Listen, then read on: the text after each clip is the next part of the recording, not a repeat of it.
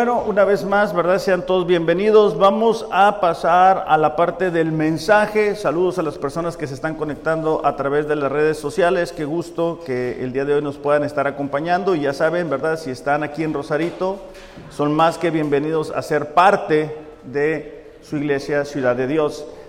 Eh, el día de hoy vamos a dar continuidad a nuestro estudio eh, del libro de Efesios. Los que hemos estado aquí, hemos estado yendo a través de esta carta que Pablo le escribe a la iglesia. Y el día de hoy vamos a tocar un tema que es muy, pero muy importante. Eh, si tienen sus notas o su hoja del sermón, el título del mensaje es Los roles en la familia. Los roles en la familia. Vamos ahora.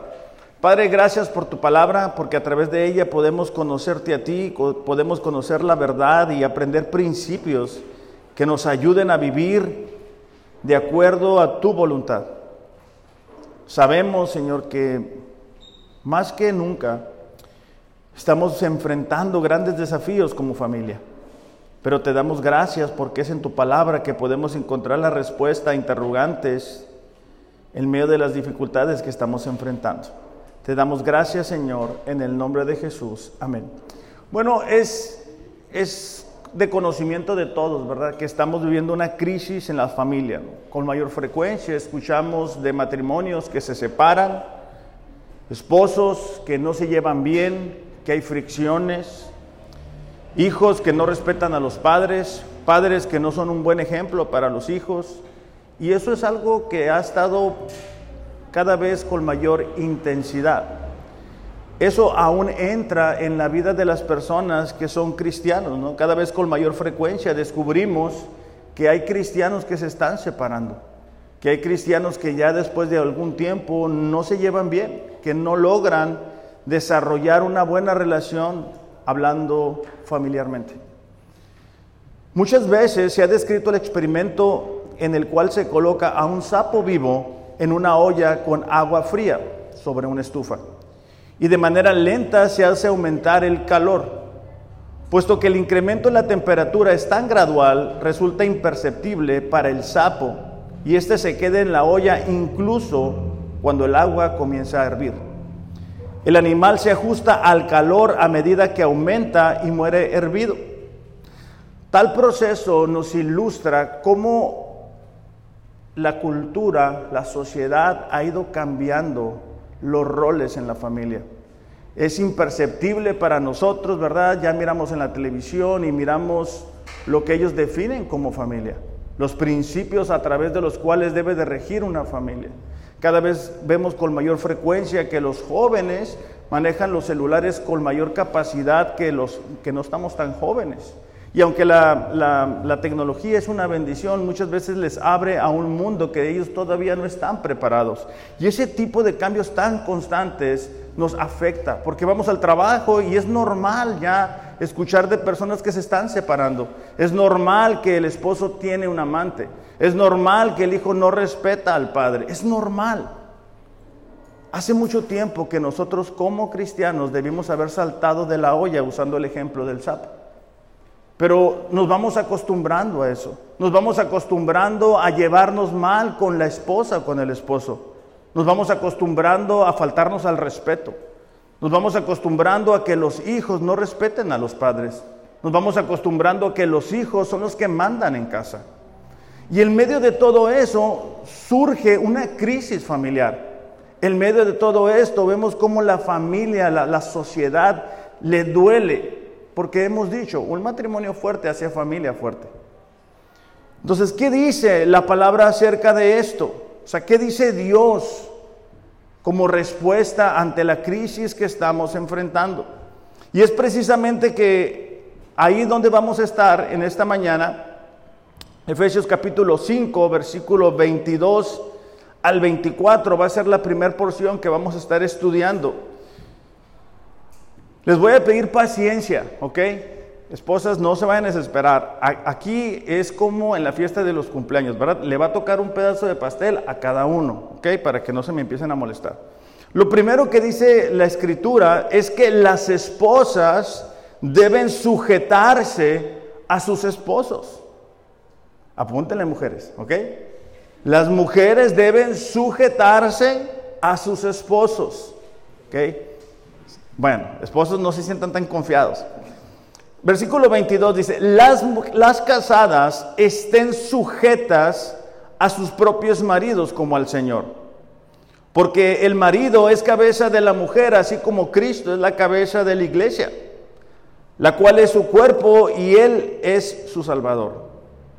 Así que como la iglesia está sujeta a Cristo, así también las casadas lo están, perdón, lo estén a sus maridos en todo. La semana pasada hablábamos de cómo el ser llenos del Espíritu, es decir, cuando Dios tiene control de nuestra vida, trae como resultado el someternos los unos a los otros. Y en esta porción en particular, Pablo va a mostrar a través de la familia cómo es una familia que está controlada por Dios. Y en primer lugar dice que la esposa debe de someterse al esposo, someterse decíamos la semana pasada, es un término de origen militar que significa disponer o arreglar en orden o por rangos, renunciando a derechos individuales. Hace el énfasis en que esta actitud es de manera voluntaria. Entonces, lo que está Pablo diciendo aquí es que la mujer tiene que ocupar su lugar dentro de la familia. Ahora, cuando hablamos de someternos, uno de los errores que se comete es que creemos que eso es inferioridad. Entonces, la esposa no se quiere someter porque si no, yo no soy inferior a nadie. Y el esposo se equivoca al pensar, ves, te tienes que someter, eres inferior a mí. Únicamente lo que Pablo está diciendo es que en el orden de rango, la mujer tiene que estar sometida o estar debajo del esposo. Ahora, aquí esto este problema surge desde el Génesis. En Génesis capítulo 3, versículo 16, la mayoría de nosotros estamos familiarizados con este texto. Dios le dice, ¿verdad? A Adán y Eva no coman de ese fruto y todos sabemos la historia, la, o la mayoría no sabemos la historia, que Eva va y come del fruto y todavía le comparte a Adán. Y entonces el pecado entra en el ser humano, pero no únicamente fue ese acto sino que hay consecuencias implícitas para el matrimonio. Génesis capítulo 3, versículo 16, Dios les dice lo que va a suceder por haberle desobedecido. A la mujer le dijo, en gran manera multiplicaré tu dolor en el parto. Bueno, las mujeres saben, ¿verdad?, de lo que estamos hablando. Con dolor darás a luz a tus hijos. Fíjate la siguiente parte y es en lo que quiero hacer énfasis. Con todo, tu deseo será para tu marido. Esta palabra deseo en el original es empujar, forzar, tratar de controlar. Entonces, como consecuencia de la caída, del acto de desobediencia, la mujer quiere ocupar ese lugar que Dios le ha entregado al hombre. Es el pecado que hay en cada mujer. Por eso con mayor frecuencia vemos cómo las mujeres quieren mandar en casa. Es más, les voy a decir esto, en muchos hogares la mujer manda. No se queden serios, esa es la verdad. Hombres, no se desanimen. Esto parte en la caída del ser humano. A partir de ahí, la mujer quiere ocupar ese primer lugar. Por eso es que escuchamos de tantos movimientos. Por eso es que escuchamos con mayor frecuencia, ¿verdad? Que está la pastora y una mujer. Pero nosotros vemos a través de la escritura desde un inicio cómo Dios llama a hombres cómo Dios llama a los reyes, por ejemplo, a dirigir su pueblo, cómo llama a profetas hombres, cómo llama a sus discípulos hombres. Otra vez, no, estamos diciendo que sea inferior, simplemente está en otro lugar.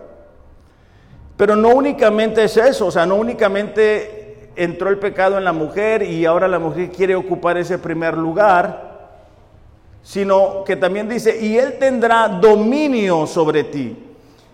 La reina Valera dice, Él se enseñoreará de ti. Y es una palabra muy diferente a la que encontramos en Génesis capítulo 1, versículo 28, porque aquí la palabra, aunque en sus Biblias puede escribirse igual, es un autoritarismo despótico que no estaba en el plan original de Dios. Muchas veces implica aspereza, hablar de forma arrogante, golpear con las palabras. Entonces, cuando se desobedece en el Génesis, la mujer como consecuencia, bueno, los dolores de parto y todo lo demás, pero ella quiere ocupar ese primer lugar. Y el hombre entra también en, como consecuencia del pecado y ya no puede llevar un liderazgo sano, sino que muchas veces miramos a hombres maltratando a sus mujeres, si bien físicamente no, con sus palabras, ¿verdad? Con su trato, con la manera en que descuidan a la mujer. Entonces, eso surge desde ahí. De ahí la importancia para nosotros del Evangelio, de la posibilidad de vivir de una forma diferente. Yo sé que la mayoría de nosotros somos cristianos de primera generación y miramos un ejemplo en casa y cómo se trataban y a lo mejor nos comparamos con ellos y decimos, no, está viviendo una luna de miel esta mujer aquí conmigo. O al revés, este, mi esposo se rayó conmigo. Pero fíjate cómo dice en Efesios capítulo 5, versículo 22, dice, las casadas estén sujetas a sus propios maridos. Mujeres, subrayen la siguiente parte. No se estén codeando, por favor, lo está viendo el Señor. Como al Señor. Qué importante esa parte, ¿verdad? ¿Por qué? Porque yo sé que cuando yo digo eso, la mentalidad de la mujer, no de todas, pero de algunas, es, es que él, él no tiene un buen carácter. Él no es un buen ejemplo. Él no es inteligente. Él no tiene una carrera como la tengo yo. Él me trata muy mal. Y podemos hacer una lista como del supermercado, o sea, muy grande. Pero aquí está diciendo a las esposas que deben de someterse al esposo como al Señor. Yo sé que algunas mujeres quieren que, que Dios les hable. Bueno, Dios te está hablando y te está diciendo, hey, sométete a tu esposo. Ahora, las que no están casadas, váyanse preparando, escuchen este mensaje, anoten también para que vayan preparándose para ese momento que se vayan a casar. Qué interesante, ¿verdad? Que las mujeres sonríen, las que, las que no están casadas todavía. Entonces, es como al Señor. O sea, la manera en que tú tratas a tu esposo es la manera en que tú demuestras si realmente estás sometida a la palabra de Dios. Si tú quieres saber qué tan obediente eres a la palabra de Dios, fíjate cómo te sometes a tu esposo. Y no hay excusas. Ahí no dice, ¿verdad? Sométete a tu esposo si él se porta bien, si él gana más dinero que tú, si es más inteligente, si es buena onda. Eh, no hay nada, no hay condición. De hecho, en Primera de Pedro, capítulo 3, versículo 1, es interesante porque en Escritura miramos mucho acerca del matrimonio. Dice, asimismo ustedes mujeres estén sujetas a sus maridos de modo que si algunos de ellos son desobedientes a la palabra, es decir, no son creyentes, pueden ser ganados sin palabra alguna por la conducta de sus mujeres. Es decir, Pedro está diciendo, mujer, si tú estás casada con un hombre que no conoce a Dios, con tu conducta, él puede darse cuenta que tú sí le conoces. Pero es la misma idea, el estar sujetas. Un reino dividido no va a prevalecer, dice la palabra. Una casa dividida, donde el, esposo dice, vamos a darle por la derecha, y cuando voltea a ver a su familia, la mujer ya agarró a los hijos y se fue por la izquierda, no va a prevalecer. Es cuestión de tiempo para que eso termine en divorcio. El día de ayer tuve la oportunidad de ir a Tijuana y yo iba por el carril del medio, no llevaba prisa, y yo miraba que dos carros, este, ¿verdad? Como, como a veces manejan ahí, ¿verdad? Se van cambiando de carril y de un carril al otro carril y así van. Y dije, es cuestión de tiempo, nada más. Y sí, más adelante se chocaron enfrente. Lo doy como ilustración porque muchas veces miramos eso en los matrimonios, que decimos, es cuestión de tiempo nada más. Es cuestión nada más de que pase el tiempo y ellos van a terminar separándose. Pero el día de hoy todavía estamos a tiempo de que eso no suceda. La mayoría de nosotros hemos experimentado el dolor de una separación, ya sea de padres, de amigos, de hermanos, y sabemos el dolor que eso produce. Pero Dios está hablando a su gente y le está diciendo, mujer, sométete al hombre. Él sabe que muchas veces el hombre, el esposo, no es tan cariñoso, no es tan inteligente, pero el rol que le ocupa a la mujer es estar sometida al esposo. Tito capítulo 2, versículo 3, dice, asimismo las ancianas, aquí ancianas, no, no, no, quiero que se me sientan mal las mujeres, son, las mujeres más maduras de la iglesia, ¿ok? Para que no, no se vayan a entristecer y si no, yo no soy ninguna anciana. Deben ser reverentes en su conducta, no calumniadoras ni esclavas al mucho vino, que enseñen lo bueno. ¿Para qué? para que pueda instruir a las jóvenes a que amen a sus maridos, a que amen a sus hijos. Entonces, aquí una vez más Pablo le está diciendo, ¿verdad? A las mujeres de mayor madurez en la iglesia deben de estarse preparando para poder instruir. Esta palabra tiene la implicación de entrenar con el ejemplo a las mujeres que todavía no se casan o que son que se acaban de casar.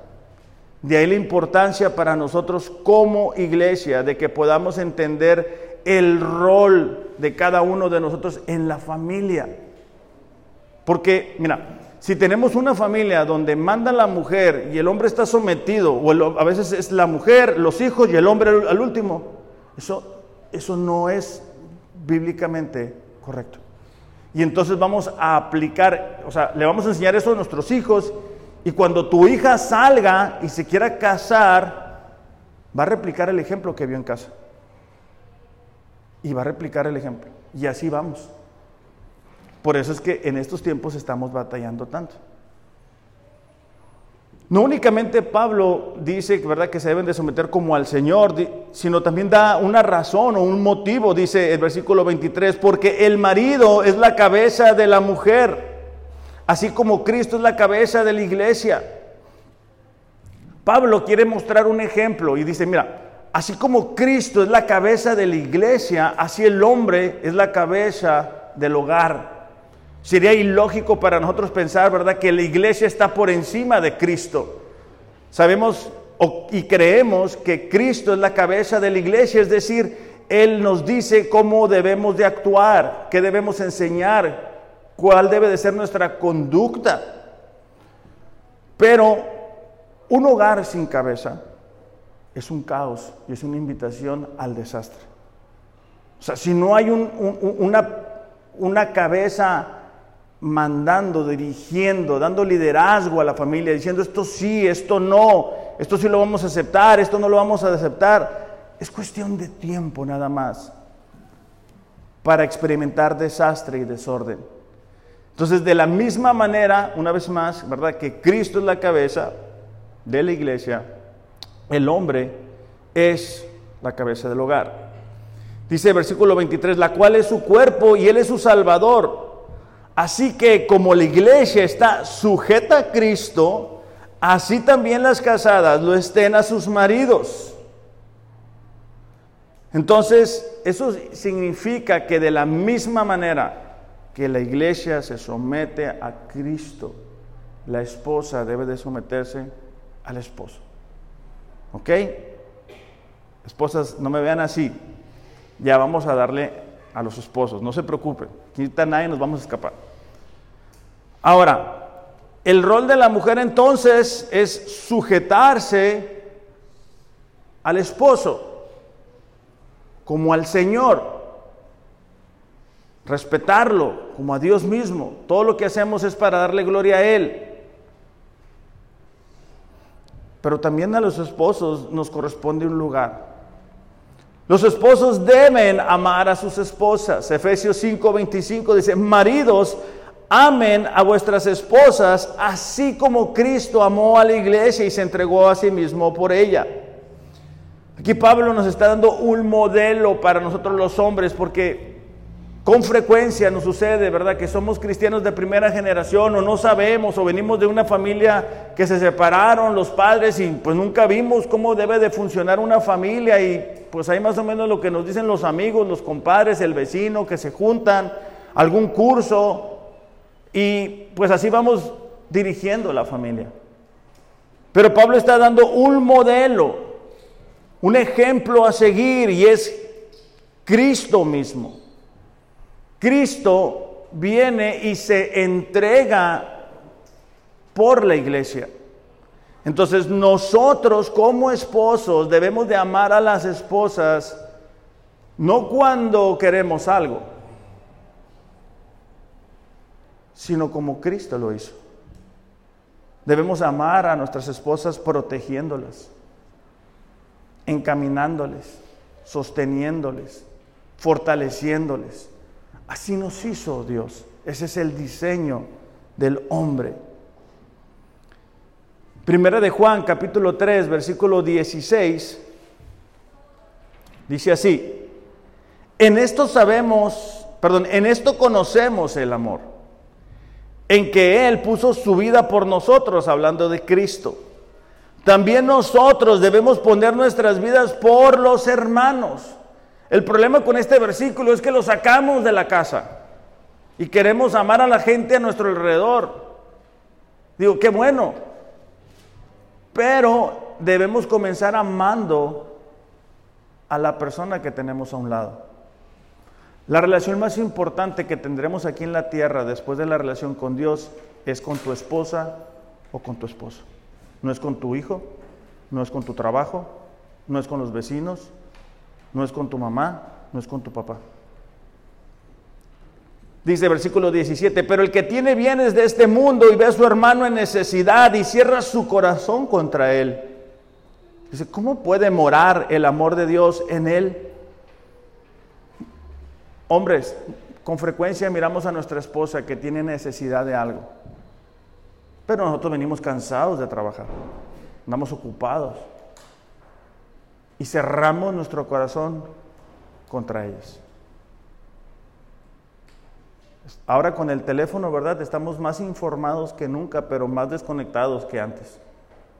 Todo el mundo tiene su propio mundo en el celular y no tenemos tiempo para la esposa. No nos sacrificamos por la esposa. Entonces la esposa quiere platicar y nosotros pues estamos ocupados. Y justificamos esa ausencia emocional diciendo que tenemos que producir dinero. y no digo que no, no vayan a trabajar, ¿verdad? No quiero que mañana nadie vaya a trabajar, pero, pero tenemos que dar ese extra. Así nos hizo Dios, así nos diseñó Dios. Dice, eh, versículo 18, hijos, dice, no amemos de palabra ni de lengua, sino de hecho y en verdad.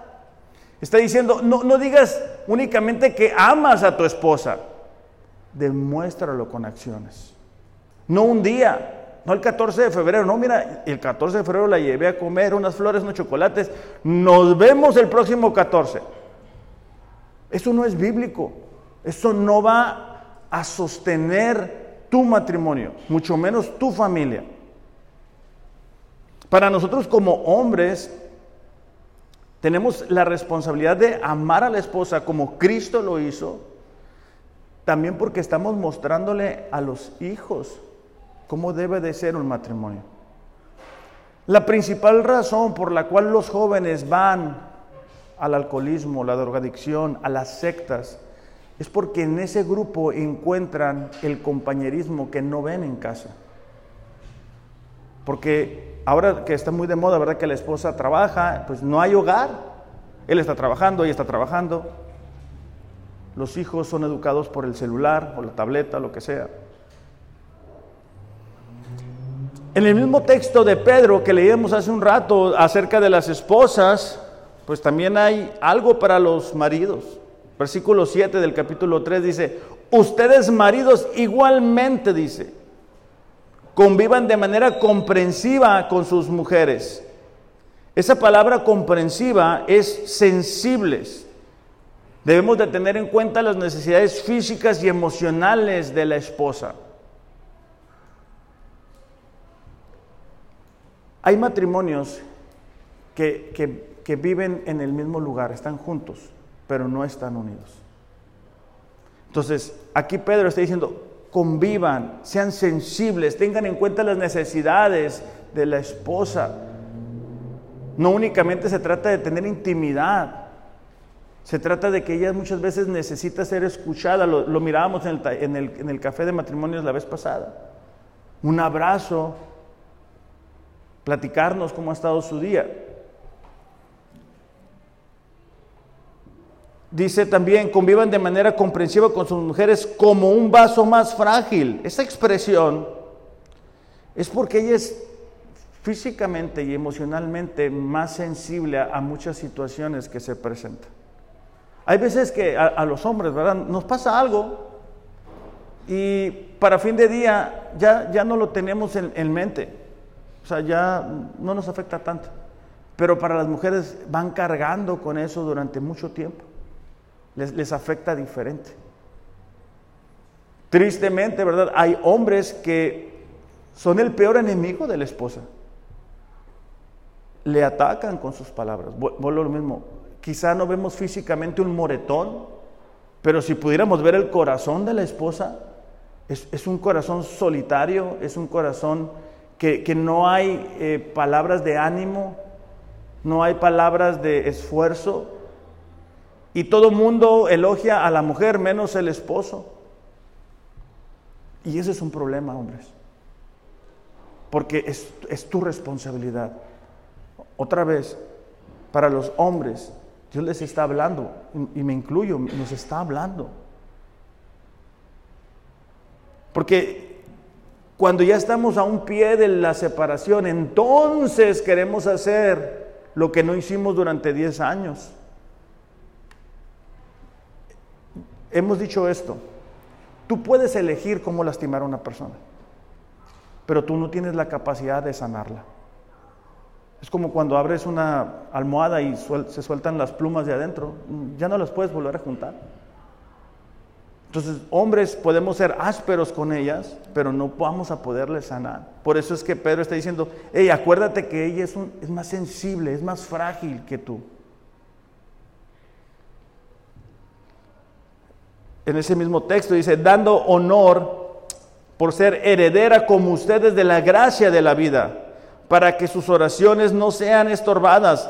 Eso que sean eh, herederas de la vida, eh, está diciendo, mira, delante de Dios no hay diferencia entre hombres y mujeres, tienen el mismo valor. Y hay algo más, dice Pedro, cuando un hombre no trata bien a su esposa, no crea que Dios va a escuchar sus oraciones. No podemos estar mal con la persona que está a un lado de nosotros y creer que vamos a estar bien con la persona de arriba. Porque Dios tiene roles definidos en la familia. No, es que mi esposa es muy así. No importa, aquí tampoco no hay una condición. O sea, no dice ahí, mira, este, vas a amar a tu esposa cuando quieras tener intimidad, ¿verdad? Vas a amar a tu esposa cuando ya se haya maquillado y arreglado y todo. No, en todo momento. Y como Cristo lo hizo. Romanos dice, ¿verdad? Que, Dios demuestra su amor al enviar a su Hijo por los pecadores, aun cuando estamos en esa condición. Esa, esa es la misma manera en que nosotros debemos de amar a la esposa. Hacer de ella nuestra prioridad. Cuidar lo que decimos cuidar cómo nos conducimos. Así como cuando estábamos de novios. ¿Se acuerdan que se nos hacía poco el tiempo? Versículo 26 dice, para santificarla, Efesios 5:26, habiéndola purificado en el lavamiento del agua por la palabra a fin de presentársela a sí mismo una iglesia gloriosa que no tuviese mancha ni arruga ni cosa semejante, sino que fuera santa y sin mancha. ¿Qué, está diciendo aquí Pablo? Pablo está diciendo, mira, hay una razón por la cual tú tienes que amar a tu esposa. Y la razón es que tú tienes que santificarla, es decir, que cada vez tu esposa tenga menos pecado en su vida. O sea, hay veces que nosotros como hombres nos hacemos a un lado y decimos, no, mira, eso es, cuestión de Dios y ella. No, no, el líder espiritual en casa eres tú. Yo no, ¿eh? el pastor no es el encargado de eso. Yo a ustedes los veo una vez a la semana. Pero el esposo tiene a la oveja siete días a la semana en casa. Entonces me gustaría preguntarte qué estás haciendo para que tu esposa cada vez se parezca más a Cristo. ¿La traes a los grupos? ¿Se ponen a leer la Biblia juntos? ¿Oran juntos? ¿Le compartes de lo que Dios te está hablando? Porque dice aquí, mira, Cristo se entregó por la iglesia para santificarla. Esa es la manera que nosotros debemos hacerlo. Entonces, como hombres tenemos esa importante misión aquí en la tierra amar a nuestra iglesia de forma sacrificial. Así como Cristo se entregó, se sacrificó, no, él, no consideró el ser igual a Dios como algo a que aferrarse. Entonces, hombres, ¿cómo estás en tu relación con tu esposa? ¿Qué tanto te pareces a Jesús, verdad? Sacrificándote por ella. Porque yo sé que hay veces que la esposa se le ocurre, ¿verdad? Pedirnos un vaso de agua es como si nos estuviera pidiendo algo increíblemente difícil. Porque estamos muy, muy acostumbrados a vivir en el egoísmo. Porque a veces traemos modelos, formas que alguien nos enseñó, ¿verdad? Donde el, esposo no hace nada en casa. El, esposo llega y, ¿verdad? Únicamente va a ser atendido. Y, no digo que esté mal, ¿eh? No digo que esté mal que nos atiendan. Pero, pero cuando no amamos a nuestras esposas como Cristo lo hizo, estamos viviendo en desobediencia. Entonces, si se fijan, cuando cada quien ocupa el rol que le corresponde en el modelo de la familia bíblica, las cosas van a, ser muy diferentes. Porque la esposa se pone en el lugar que le corresponde. No es un lugar de inferioridad, es, un lugar que le permite al cuerpo poder avanzar. Cuando, mira, cuando un cuerpo humano está enfermo, ¿verdad? Y los miembros del cuerpo no le hacen caso a lo que el cerebro está diciendo, lo que la cabeza está diciendo, es un caos. Lo mismo sucede en un hogar donde el esposo dice, mira, vamos a hacer esto, y ella dice, no, no lo vamos a hacer. Lo, único que pudiera la esposa decir a algo, sabes que no lo voy a hacer, es si es moralmente incorrecto. Pero cuando hay una, guerra de sexo, ¿verdad? De que eh, eh, la mujer quiere jalar para un lado y el hombre quiere jalar para el otro lado, es porque seguimos con las consecuencias del Génesis. Es porque el Evangelio no ha bajado a nuestro corazón.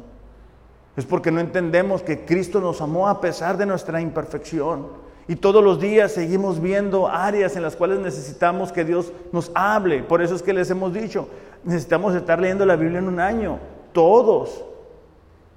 Porque es muy poco el, tiempo, a lo mejor a ustedes se les hace eterno, ¿verdad? Estar aquí 40 minutos escuchándome, pero es muy poco para la vida espiritual. Vemos tantas cosas, escuchamos tantas cosas, amigos, amigas, influencers, youtubers, series, películas que te hablan de, un formato muy diferente de la familia. Cada vez es más frecuente ver en las series, ¿verdad? No, mira, se, divorció porque andaba persiguiendo el amor. Y, es cada vez más común. Y por eso te decía, te daba el ejemplo del sapo, cada vez es más común, se divorció, ya va para el segundo, tercer matrimonio, es normal, no pasa nada. Se cortan el pelo y, ¿cómo dicen? Cerrar el ciclo y vamos para adelante. Entonces, el día de hoy, iglesia, podemos, podemos cada quien ocupar el rol que le corresponde. No pienses, no pienses que te va a funcionar así. O sea, como tú lo quieres hacer. Porque yo sé que mientras estoy hablando habrá, hay batalla en la mente, por decirlo de alguna manera, y la mujer dice, no, yo no me voy a someter. Yo voy a hacer todo menos esto. Ok, eh, esposa, con todo respeto te digo, estás viviendo en desobediencia a lo que Dios está diciendo. Porque dice, sométete como al Señor. Para los hombres es lo mismo. Tenemos que comparar el amor que le mostramos a nuestra esposa con el amor que Cristo le mostró a su iglesia, muriendo en la cruz por nuestros pecados. Porque si no estamos dispuestos a eso, mucho menos vamos a estar dispuestos a hacer otros sacrificios porque nuestra esposa esté feliz. Versículo 28 de Efesios capítulo 5 dice, así también los maridos deben amar a sus mujeres como a sus mismos cuerpos.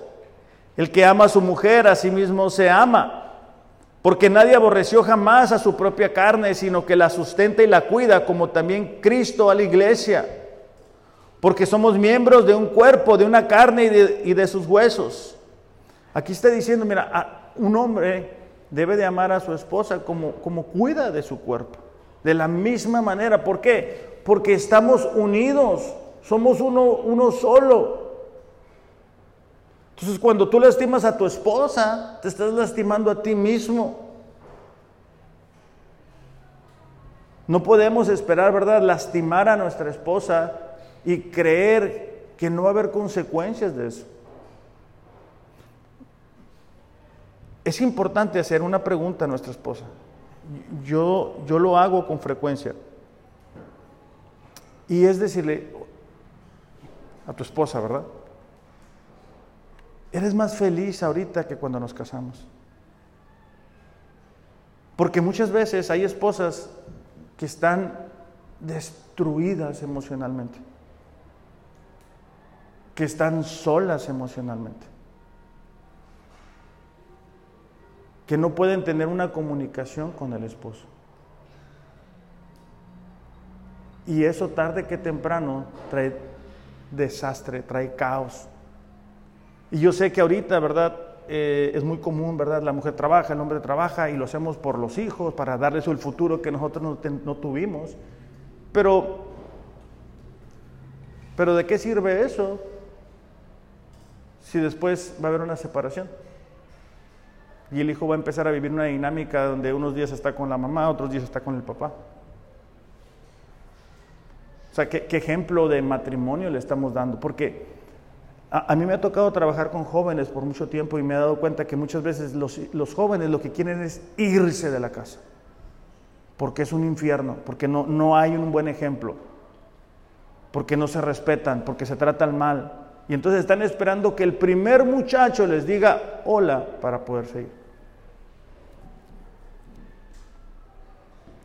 Versículo 31. Dice, por esto dejará la mujer, perdón, por esto dejará el hombre a su padre y a su madre y se unirá a su mujer y los dos serán una sola carne, lo que decíamos ahorita. Ya no eres uno con tu mamá, hombre, ¿verdad? Grande es este misterio. Mas yo digo esto con respecto a Cristo y la iglesia. Es decir, la relación que tiene Cristo con la iglesia debe de ser un reflejo de lo que sucede en nuestro matrimonio. El hombre como cabeza del hogar y la mujer sometida al esposo, sujeta. Pero a veces no sucede así. Entonces la mujer está encima y ella es la que dice que se va a hacer y que no se va a hacer. Versículo 33, por lo demás, cada uno de vosotros ame también a su mujer como a sí mismo y la mujer respete a su marido. Que es, el resumen de lo que estaba Pablo diciendo. Porque luego hay reuniones, ¿verdad? Y la esposa es el momento que aprovecha estar con los amigos y empieza a burlarse de la esposa y a exponerla. En las reuniones de Navidad eso es muy frecuente, ¿verdad?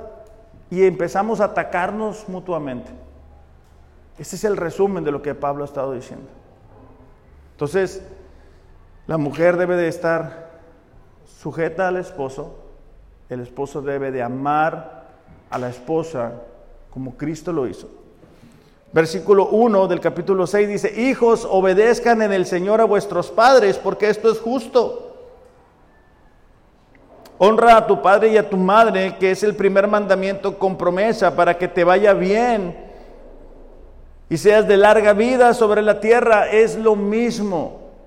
Una vida controlada por el Espíritu Santo es una vida de respeto y de sometimiento de unos a otros. Los hijos deben de obedecer a los padres, no los padres obedecer a los hijos. Carlos y yo hemos hablado de este ejemplo, pero antes a la cierta hora llegaba el papá o la mamá y te apagaba el foco del cuarto y se acabó. No era como ahorita, que no, pero ¿por qué me lo vas a pagar? Que yo también, que mire, que tengo miedo, que algo. Y es una legata de contestar y te dicen. Y entre más uno los deja, más va creciendo eso. Entonces, los hijos deben de obedecer a los padres como al Señor. No está condicionado a que si los padres hacen lo que nosotros queremos, si los padres, ¿verdad?, nos han comprado el último celular de moda, no debe de ser así. Todavía da una razón y dice, para que te vaya bien, o sea, joven, no te va a ir bien hasta que tú no respetes a tus padres. A lo mejor momentáneamente piensas, ah, mira, voy a hacer esto y me va a ir bien, o me está yendo bien, o en cuanto pueda me voy a ir de la casa. Y se vuelve un hábito, una costumbre. Que los hijos son los que mandan, los hijos son los que dicen si van o no a un lugar. Son los hijos. El hijo está en primer lugar. Me ha tocado platicar con personas, sobre todo con las mujeres, y dicen, no, mira, es que el esposo no sé si, si, si se va a ir o no se va a ir, pero mi hijo o mi hija siempre va a estar conmigo. No es cierto, no es cierto. No todo el tiempo va a estar así. Nosotros tenemos un tiempo de preparación para los hijos. Para cuando llegue el momento en que se vayan a casar. Y si no les enseñamos a estar sometidos cuando se casen es un desastre. ¿Por qué? Porque agarras a una señorita o a un joven que está acostumbrado a hacer lo que le da la gana y se junta con otro que también está acostumbrado a hacer lo que le da la gana. ¿Qué crees que va a pasar? Bueno, eso es lo que está pasando. Eso es lo que está pasando. Versículo 4. Y vosotros padres no provoquéis a ira a vuestros hijos, sino criadlos en disciplina y amonestación del Señor. Esa es la última parte, el rol de los padres. Aquí es tanto padre como, como el papá como la mamá. Y, y esta, esta expresión, crearlos en disciplina, tiene la implicación de una disciplina en amor y en orden. A veces creemos como padres que si les damos lo que ellos quieren, estamos haciendo un buen trabajo. Que si los llevamos a cierta escuela, estamos haciendo un buen trabajo. Que si traen buena ropa, estamos haciendo un buen trabajo. Y claro, cada una de esas son, son cuestiones importantes, pero no es lo más importante. Y por llevar la fiesta en paz, muchas veces permitimos que el YouTube eduque a nuestros hijos. Y entonces nos sorprendemos después, ¿verdad?, de que nos hablan de cierta forma o tienen cierta forma de hablar, de responder. Pues claro, pues no lo educaste tú, lo educó el, el Internet, lo educaron los amigos, los que sí tenían tiempo para ellos. Entonces nos damos cuenta, amada iglesia, que los roles que de la familia que Dios propone son aquellos que van a funcionar, son aquellos que Dios ha puesto en su palabra como principios que nos permitirán, permitirán, perdón, experimentar de su bendición. Ahora, aquí hay una decisión que tú tienes que tomar y cada uno de nosotros. Mira, el pasado no lo podemos cambiar. A lo mejor algunos hemos fallado en muchas cosas, a lo mejor algunos nos hemos divorciado antes, a lo mejor algunos no hemos tratado, eh, como hemos dicho, a nuestra esposa, a nuestro esposo, nuestros hijos. El pasado no lo puedes cambiar, pero sí puedes hacer un parteaguas en tu vida el día de hoy y decir, mira, no, no lo había visto así. O sea, no me había dado cuenta, porque es cuestión de tiempo. O sea, la Biblia es clara, e, e, existe la ley de la siembra y de la cosecha. Lo que, lo que tú siembres es lo que tú vas a cosechar. O sea, tú no puedes pensar, mira, voy a cosechar, no sé, naranjas y esperar que vas a levantar melones. No va a funcionar así. Si como hombres, como esposos, no amamos a nuestra esposa como Cristo lo hizo, no esperes ver en tu esposa el resultado que tú quieres. Yo sé que muchas veces eso va a implicar conflicto porque venimos haciéndolo de una forma disfuncional. Pero mira, déjate pregunto esto, hombre. ¿Cuántas veces oras por tu esposa? ¿Cuántas veces ayunas por ella? ¿Cuántas veces has hecho a un lado tu cansancio para que ella pueda descansar en ti? ¿Cuántas veces le has animado tú a buscar a Dios, a orar, a leer la Biblia, a venir a los grupos, a venir a los cafés? ¿Cuántas veces le has animado a seguir adelante? ¿Cuántas veces le decimos, hey, qué bien te ves? Gracias por la comida, gracias por hacer esto. Porque luego tenemos la idea de que, bueno, es que es lo que a ella le corresponde, ella tiene que hacerlo. No es cierto, yo no sé de dónde sacamos esa idea. Y entonces nuestro trato con ellas es áspero. Pero tú mira cómo Cristo trató a la iglesia. Mira cómo Cristo guardó a los discípulos, los formó, los guió, los protegió. Estuvo ahí para ellos. Se equivocaban y ahí estaba Cristo animándolos, levantándolos. ¿Qué tanto nos amó Cristo? Bueno, mira la cruz. Estamos dispuestos como hombres a ir a la cruz y decir, ¿sabes qué? Mira, a partir de ahora tú eres lo más importante. Y, vuelvo a lo mismo, yo sé que a veces por el trabajo y agarramos tiempo extra, qué bueno que agarres tiempo extra, pero que eso no afecte tu relación con tu esposa, porque si no, tenemos las prioridades equivocadas. Esposa, e, el que tú te sometas a tu esposo, es una muestra de tu amor hacia Dios. Es una muestra de que confías en lo que la palabra de Dios dice. Entendemos, ¿verdad?, que muchas veces el esposo no es lo que quisiéramos que fuera. Pero ora por él. No lo ataques, no lo critiques. No busques conflicto. No le hagas eso de, ah, ya no le voy a hablar hasta que no se hagan las cosas como yo quiero, porque yo, yo sé que eso sucede, ¿verdad? Pero eso no es bíblico, mujer. O sea, eso no es correcto.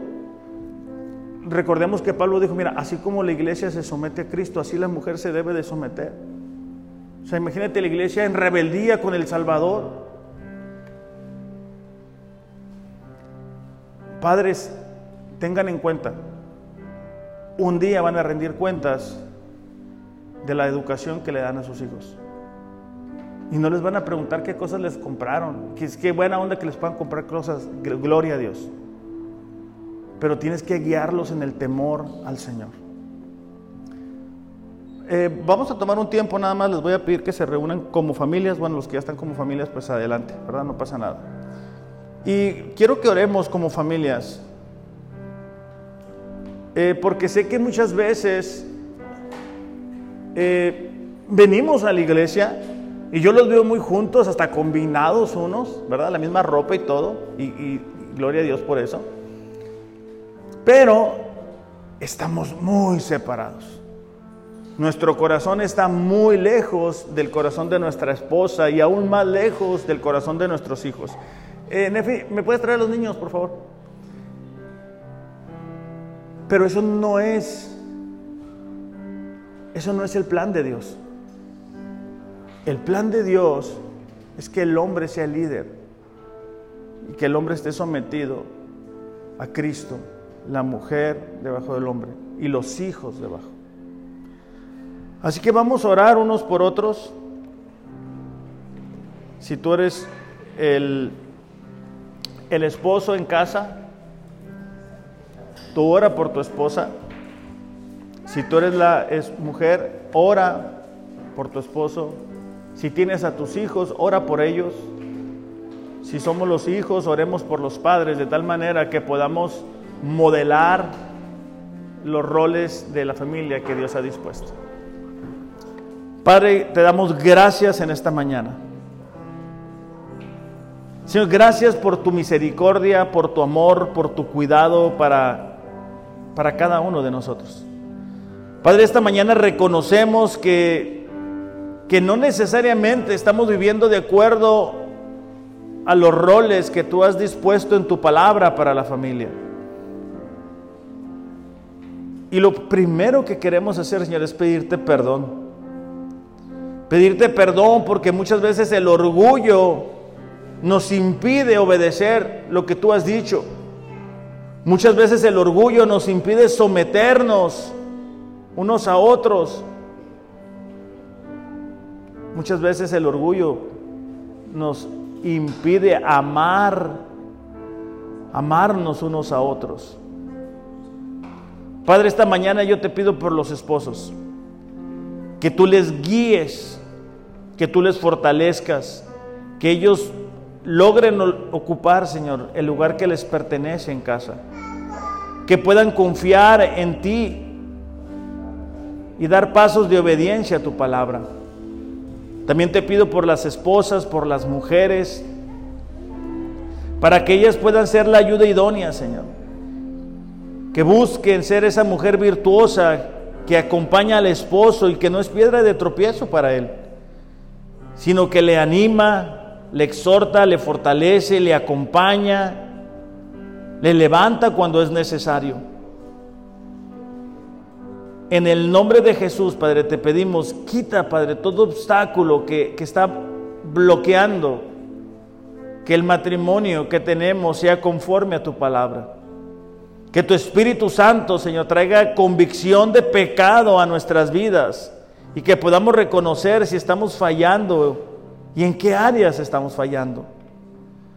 Padre, te pido por nuestros hijos, por nuestros jóvenes, para que tú seas con ellos, que ellos aprendan, Señor, a respetar a sus, a sus padres, a su autoridad que tú has dispuesto.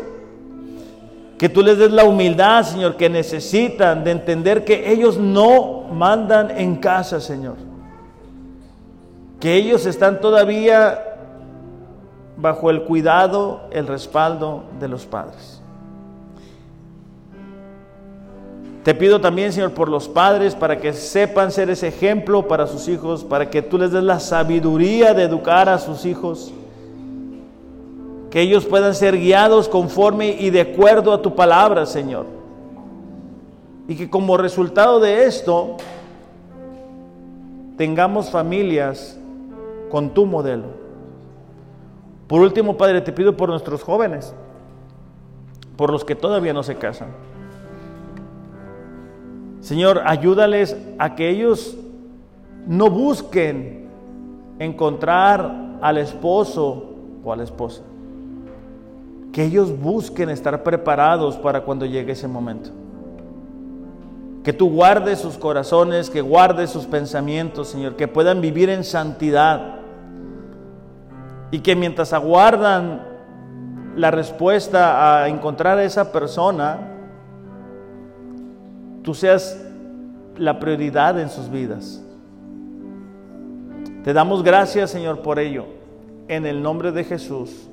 Amén. Iglesia, que tengan un excelente, excelente domingo. Recuerden, escuchar este mensaje, escuchar este mensaje te va a ayudar, pero ponerlo en práctica es lo que te va a ayudar a experimentar la bendición de Dios. Que tengan excelente domingo. Los amo, pero Dios les ama más. Gracias.